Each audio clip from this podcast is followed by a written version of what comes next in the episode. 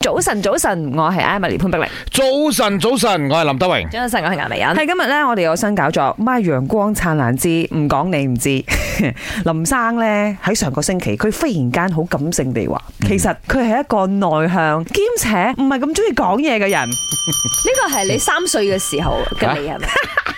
呢個係我絕對了解我自己嘅我。 你如果問我一啲真係好 close 嘅 friend 咧，佢就真係可以答你呢樣嘢。吓，即係 你唔係咁中意講嘢 嘅。 close 冇，咁阿冇阿欣，你又點我睇日日咧？見你四個鐘至少，咁你覺得我好外向咩？嗯你唔好至於外向，但係你都唔係內向咯，baby，即 係你一個冇好極端嘅人。即呢個時候佢 out hashtag of out of 工作之餘咧，嗯我係唔想應酬，啊，真係啊嘅，因因為好多時候冇變，嗯要 PR，所以先你一即係定你要同埋都係身為大哥啦，都要出嚟係行出嚟咁講點嘢喎做嘢坐埋啦二。個唔出聲咁樣啊？咁你人哋又覺得出事咗，嗱出事啊！今應日酬唔出事應酬呢個唔關事，而家內向即係講緊你嘅內佢心。唔係咁中意講嘢嘅。嗯阿林生佢係咁講啦，佢我真係唔 category 自中意己講。但係咧，因為佢中意瞓覺 多啲。咁阿欣你 咧，吓我啊啊，誒、我係我我足之尋日先發覺我唔係唔係應該咁講，我知道我問題喺邊度，但係如果我要口述出嚟就話，原來我係一個唔中意問問題嘅人，哦，所以咧我係 冇乜頂得順嗰啲人咧。如果我問咗一個問題，譬如喂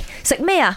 誒、你食飽未啊？食飽啦，但係佢就哦之後唔會再去 elaborate 多啲嘢，跟住我要再問第二道問題、第三道問題、第四道問題、第五道問題，佢每一次都係神花嘅，都係答一個字、兩個字咁樣咧，我頂唔順咁樣嘅嗯即。係你自己係中意講嘢嘅人，但係你就唔係咁中意嗰啲太過唔中意表達自己或者係講嘢太少嘅人。啱啦，哦，即係一句就指嗰啲啦。係啊係啊，即係溝通唔到咯，我覺朱得。孝宏。誒、呃可能你想啊應酬我啊啦朱典啦，朱典話。可能你你想要應酬我吧啦我我係一個我中意講嘢，但係其實我慢熱嘅。嗯好多人呢，其實佢哋會覺得落差好大，因為可能佢哋喺誒網上啊，或者喺誒 on air 嘅時候聽到我好似好外向啊，嗯係啊好中意講嘢噶嘛。但係如果真係啱佢如果喺啱佢識我心嘅熟偶誒呢個誒呃人嘅前面咧，佢就佢就少講嘢噶啦， 我怕醜啲，啊係咪嗯啊甚至乎完全唔出聲。唔係，如果我遇到一啲我覺得 啱嘴型嘅人嘅話，即係佢可以表，佢明我嘅話，咁我咪唔講嘢咯。就就反正我聽佢都唔講需要表達自己喺度默咯。默欣賞佢講嘅夠啦。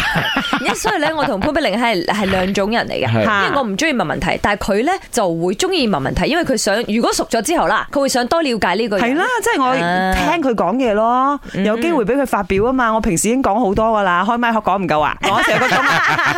早晨啊，主持人，我老公啦，我老公唔中意講嘢嘅，佢娶我都係因為我可以幫佢講嘢。